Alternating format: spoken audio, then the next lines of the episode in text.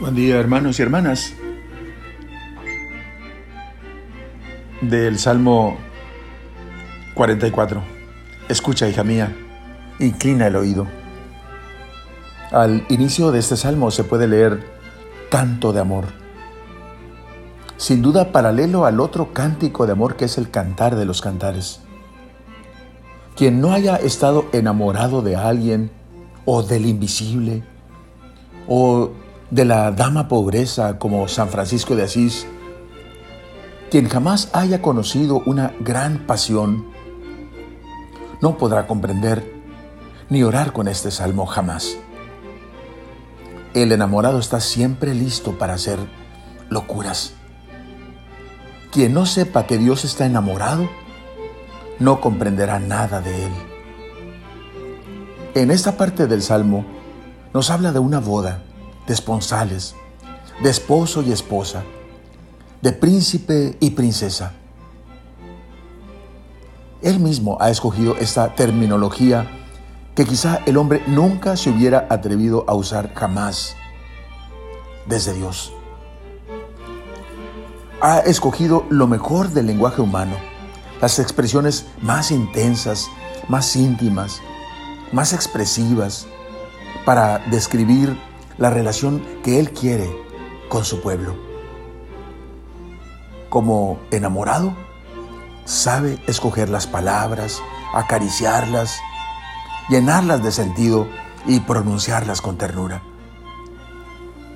San Juan Pablo II comenta este salmo diciendo que al ser un canto nupcial, podemos dedicarlo a todas las parejas que viven con intensidad su matrimonio signo del gran misterio del amor del Padre a la humanidad y de Cristo a la iglesia.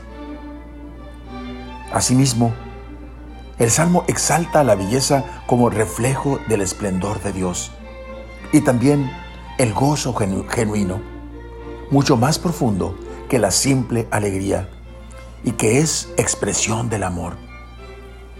Finalmente, dice San Juan Pablo II, se describe otra realidad radicalmente inherente al matrimonio, la fecundidad. En lugar de tus padres, tendrás hijos, declara. Oremos. Oh Padre Celestial,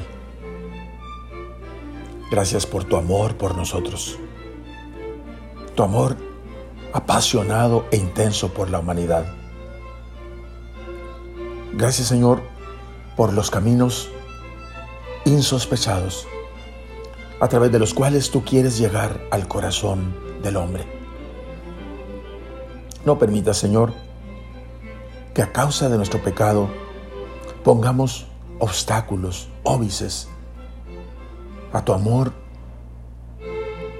a tu ternura, a tu cuidado y a tu misericordia.